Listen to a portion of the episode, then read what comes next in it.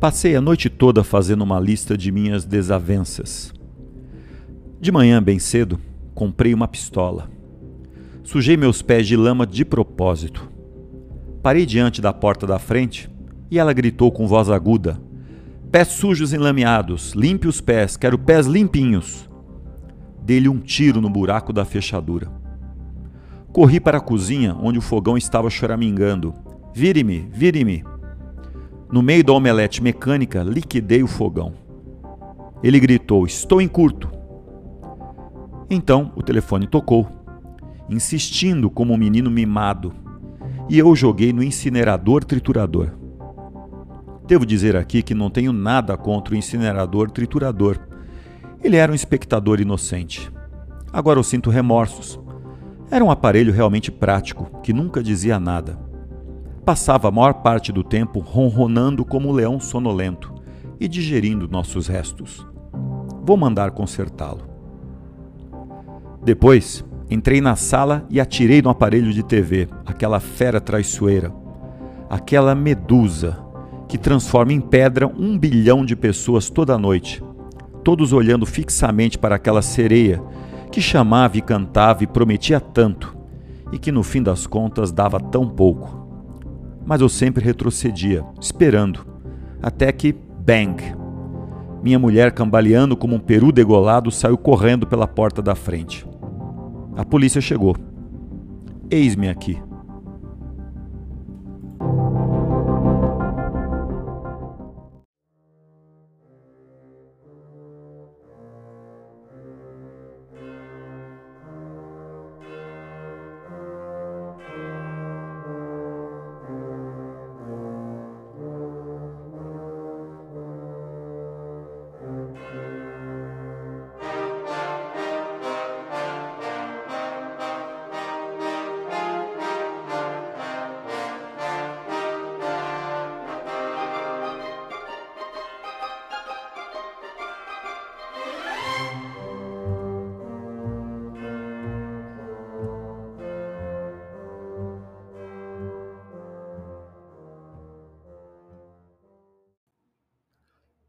Olá, bem-vindos. Eu sou Ricardo Bento. Este é o Continitas.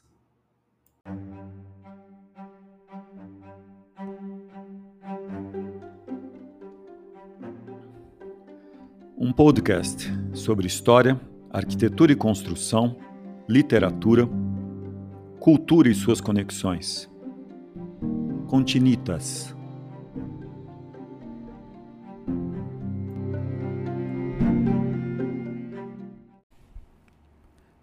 O Assassino, um conto de 1953 de Ray Bradbury, este autor mais conhecido pela obra Fahrenheit 451, ele traz a entrevista de um psiquiatra com um homem detido pela polícia e supostamente insano, que se auto-intitula o assassino. Curiosamente, o crime dele foi, na verdade, destruir a maior quantidade de aparelhos tecnológicos que ele pôde. As máquinas barulhentas incomodavam-no tremendamente, e esse mundo futurístico era repleto de comunicadores de pulso, telefones, pulseiras de rádio e etc. Todos estavam sempre em contato, comunicando um com os outros, dizendo o que estavam fazendo e se localizavam a cada segundo de seus dias. Isso talvez lembre alguma coisa de nossa atualidade. O exagero, muitas vezes existente com relação ao uso de tecnologias, comunicações, redes sociais, é um conto quase profético. É uma bela narrativa. Se entende o seu ponto de vista e a sua indignação.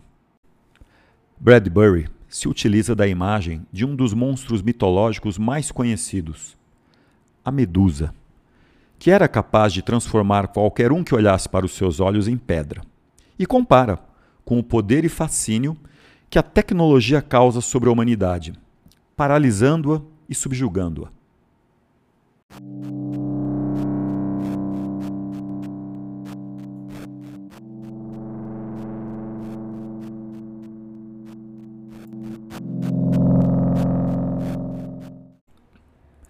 Na Grécia arcaica havia apenas uma górgona. Os primeiros poemas épicos que dão início à literatura ocidental, a Ilíada e a Odisseia, pela tradição atribuídos ao poeta grego Homero, descrevem a Górgona como uma criatura horrenda, que espalhava terror e derrota, mas cujo rosto, que também possuía o poder de amuleto e de arma, decorava o escudo da deusa Atena. O segundo grande autor da Grécia arcaica, Hesíodo, descreve em sua Teogonia, a origem dos deuses, que eram três as górgonas: Esteno, Euríale e Medusa, filhas de Forces e Seto, deuses marinhos muito anteriores aos deuses olímpicos, pois eram filhos de Gaia, a deusa terra-mãe, por sua vez filha do caos primordial. Na lista de Hesíodo, Medusa parece ser a mais jovem e também a única que é mortal. Além dessas diferenças, os versos de Hesíodo descrevem que ela deitou-se com Poseidon no macio prado entre flores da primavera. E quando Perseu a decapitou, de seu pescoço nasceram o gigante Crisaor, nome que significa espada de ouro, e Pégaso, o cavalo alado. Séculos depois, o poeta Píndaro, em uma de suas odes, canta Medusa como uma mulher bonita. A beleza deve ter sido acentuada ao longo das épocas clássica e helenística e originado diversas narrativas que não chegaram até nós. Mas a partir delas, é o poeta romano Ovídio quem, nas suas Metamorfoses, narra.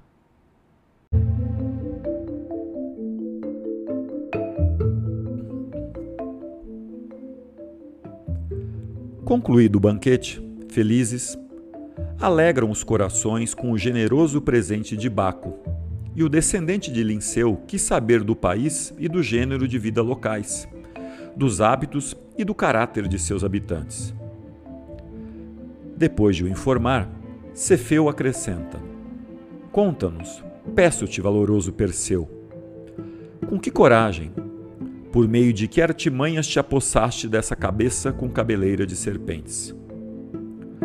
Conta o descendente de Agenor que, junto ao gelado Atlas, havia um lugar protegido por uma massa rochosa, em cuja entrada habitavam as gêmeas Fórcides, que partilhavam o uso de um olho só, que ele o apanhara furtivamente com habilidosa manha, colocando sua mão por debaixo quando o olho era passado e, por ermas e inóspitas regiões, e por rochosos outeiros de eriçadas florestas, atingira a morada das górgonas, que, por todo lado, por caminhos e campos, vira estátuas de homens e animais mudados do que foram em pedra, ao olharem a medusa.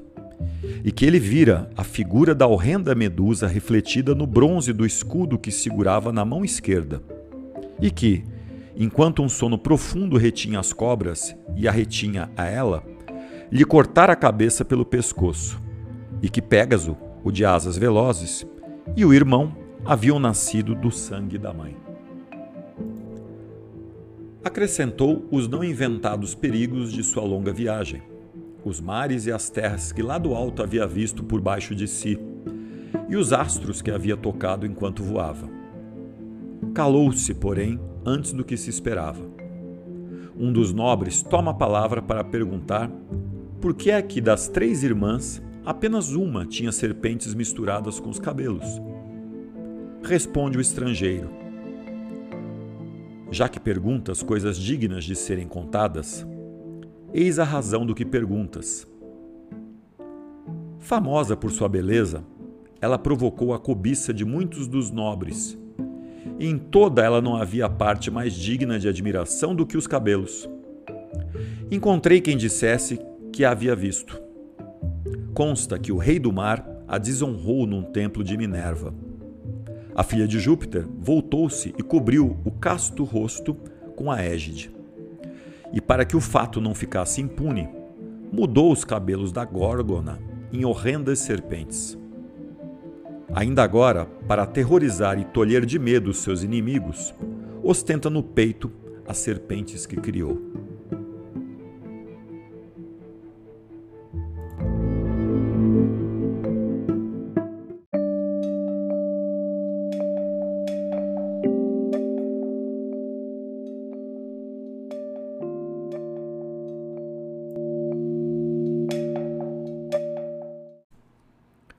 Cabeça de Medusa, ou simplesmente Medusa, é uma das obras-primas do pintor italiano Caravaggio, que tomou como modelo seu amigo Mario Minitti, embora alguns digam que se trata do próprio rosto do pintor. Para pintar a górgona vertendo sangue abundantemente, logo após ter a cabeça decepada por Perseu, um semideus da mitologia grega, conhecido por ser fundador da mítica cidade-estado de Micenas, segundo reza o mito grego.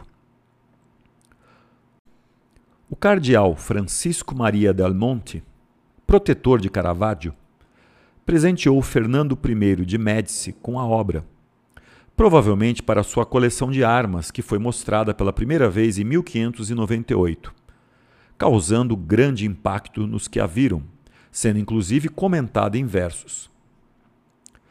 Caravaggio, inteligentemente, repassa ao observador a ilusão de que a cabeça de Medusa deixa a tela para se projetar no espaço real em que o observador se encontra, de modo que o escudo convexo ilusoriamente transforma-se em côncavo. Tem-se a impressão de que a tela é feita em 3D. Embora o retrato da Górgona seja de origem clássica, Caravaggio recria uma nova Medusa, extremamente realista, cuja força de expressão continua impressionando quem a observa, pois sua cabeça decepada parece ganhar vida própria com suas serpentes contorcidas. É provável que, para pintar a Medusa com sua expressão aterradora, o pintor italiano tenha se inspirado na expressão agonizante e aterrorizada daqueles que eram executados. Olhos esbugalhados que parecem saltar das órbitas boca ovalada, aberta e paralisada, como se soltasse um longo grito de terror. Língua e dentes aparentes, testa franzida, maçãs do rosto recuadas, e o sangue vivo sendo vertido abundantemente. O que mais chama a atenção na obra Cabeça de Medusa é seu realismo. Os olhos saltando da órbita, os dentes cortantes a mostras, a boca aberta e imóvel, soltando um grito silencioso, e o sangue vivo jorrando de sua cabeça, não deixando qualquer dúvida sobre o mito da mulher de cabeleira de serpentes que transformava homens em pedra só pelo olhar, mas que foi derrotada por Perseu ao mirar o escudo espelhado e ser vítima de sua própria arma letal. A dramaticidade encontrada nas obras de Caravaggio dá-se pelo uso da técnica do chiaroscuro, em que o pintor trabalha com os contrastes de luzes e sombras, gerando um resultado bastante peculiar. Ele pintou pelo menos três telas famosas que exibem cenas de decapitação, como Judite e Holoferne, Salomé com a cabeça de São João Batista e Davi com a cabeça de Golias. Mas foi Medusa, a obra responsável por ferir a sensibilidade de muitos críticos de arte da época, sendo considerada a criação mais sangrenta do pintor.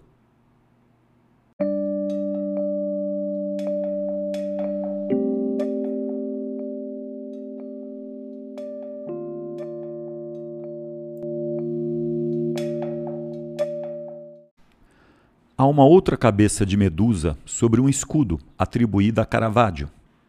Um pouco menor. Teria sido feita um ano antes daquela que hoje está na Galeria delle Uffizi.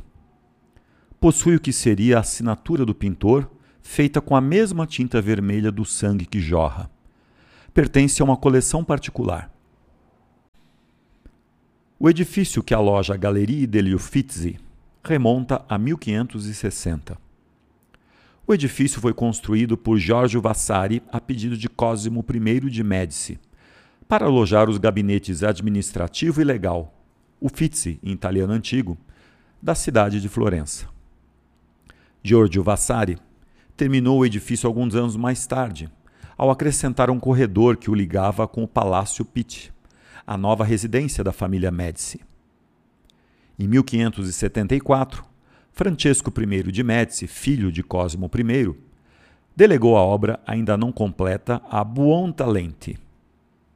A obra foi concluída em 1580 E no ano seguinte, Francesco I decidiu utilizar a lógia do terraço como galeria pessoal.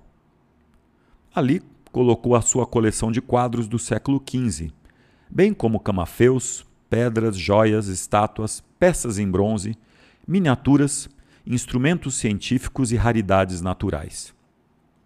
No século XX, a Galeria Uffizi era sobretudo conhecida como uma galeria de quadros.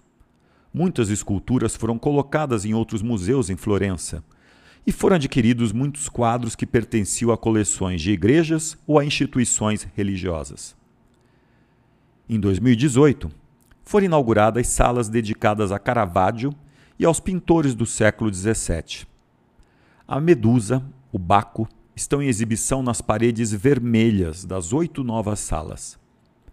É possível visitar também as pinturas de outros grandes artistas do século XVII, tanto italianos como estrangeiros, como Velázquez, Rembrandt, Van Dyck, Rubens e outros.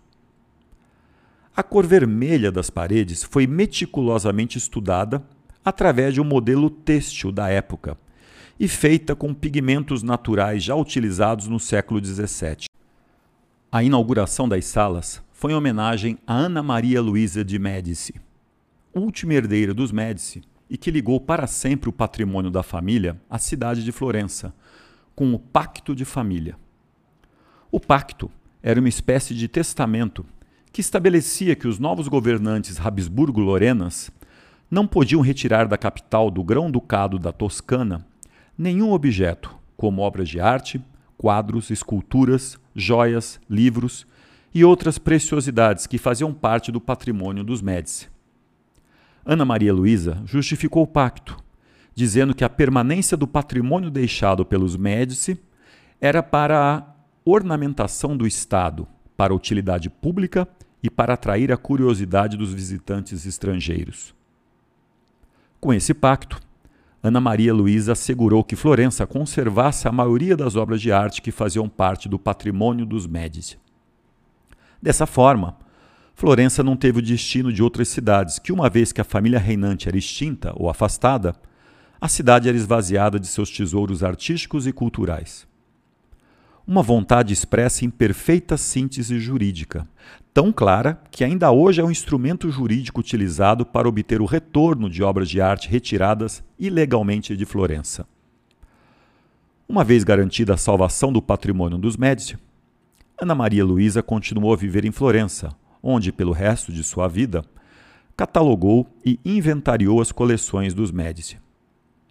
Ela morreu em seus apartamentos no Palazzo Pitti no dia 18 de fevereiro de 1743. Com a sua morte se extingue a dinastia Médici. Ela foi enterrada na cripta das Capelas Médici, na Basílica de São Lourenço.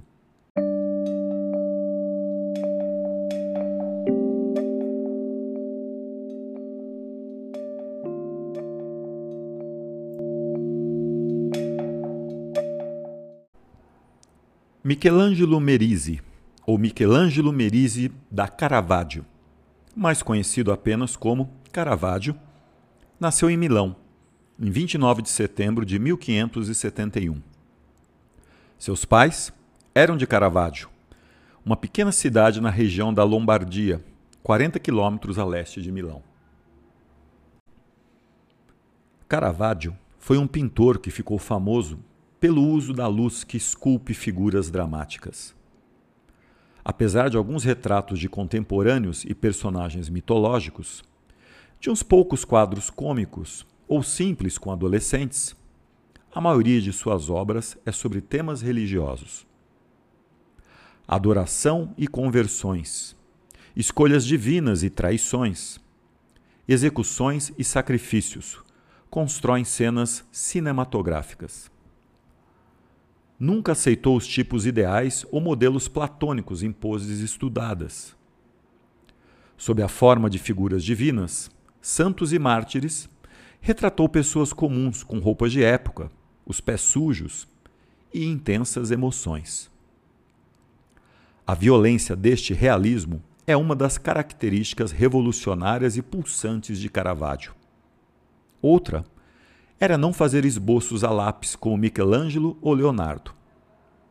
pintava diretamente sobre a tela após algumas marcações ou incisões, sempre utilizando modelos vivos.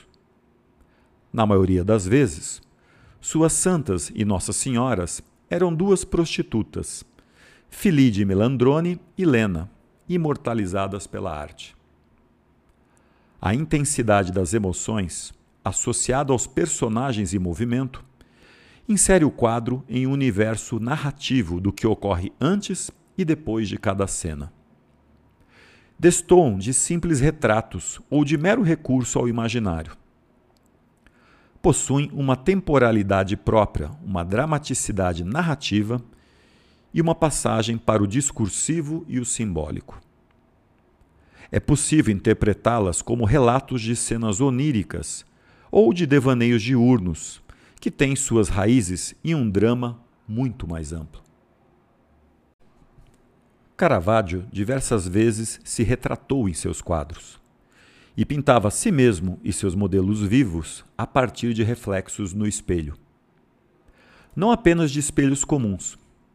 Possivelmente também utilizava espelhos côncavos e convexos. Alguns estudiosos ou artistas propõem que ele usava também de lentes e de uma câmara escura. O retrato de Medusa era muito usado nas armaduras e nos escudos dos guerreiros dos séculos XVI e XVII, pois, na mitologia grega, é tida como a deusa da estratégia e da guerra justa, e também da sabedoria. Em seu artigo O Tema dos Três Escrínios, Sigmund Freud descreve como na mitologia grega, seguindo em narrativas épicas e populares de outras culturas, indo até as tragédias de Shakespeare, uma figura feminina é desdobrada em três, cada qual representa uma das três mulheres da vida de um homem: a mãe, a esposa e a morte. Medusa é a única das três irmãs que é mortal e efetivamente morre.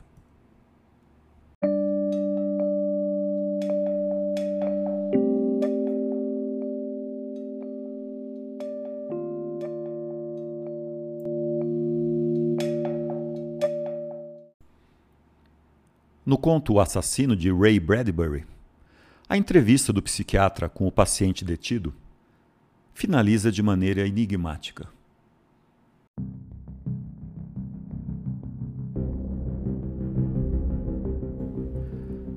E ao cometer esses crimes, o senhor tinha consciência de que o rádio de pulso, o rádio do carro, o sistema de intercomunicações, o rádio do ônibus, o telefone, eram todos alugados ou propriedade de alguma outra pessoa?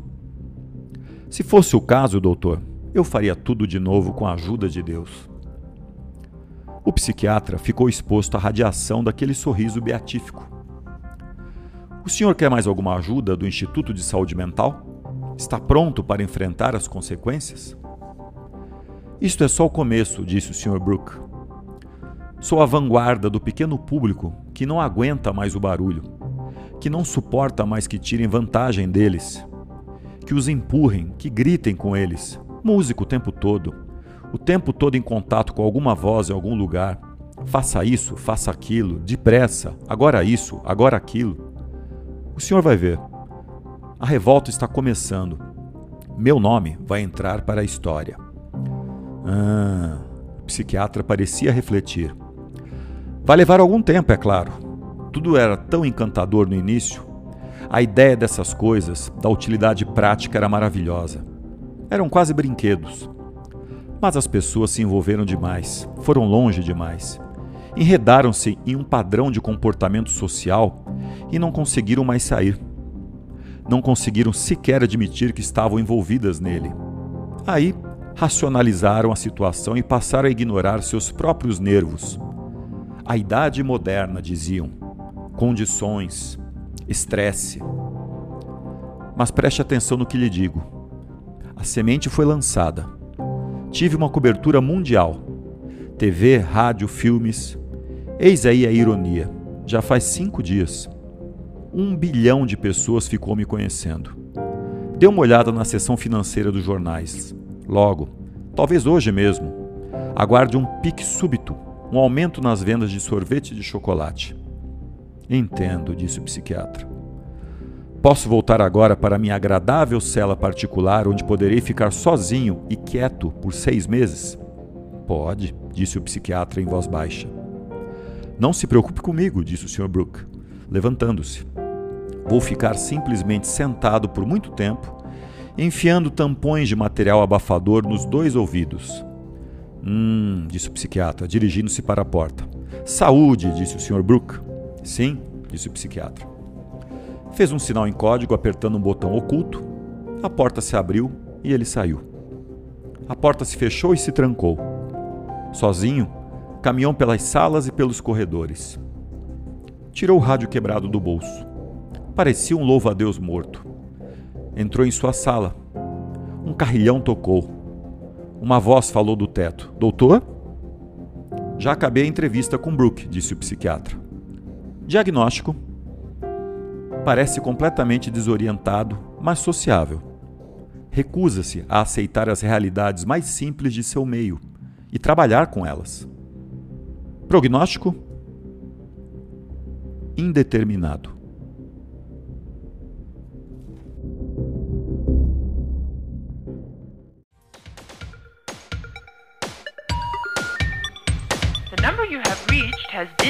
connected.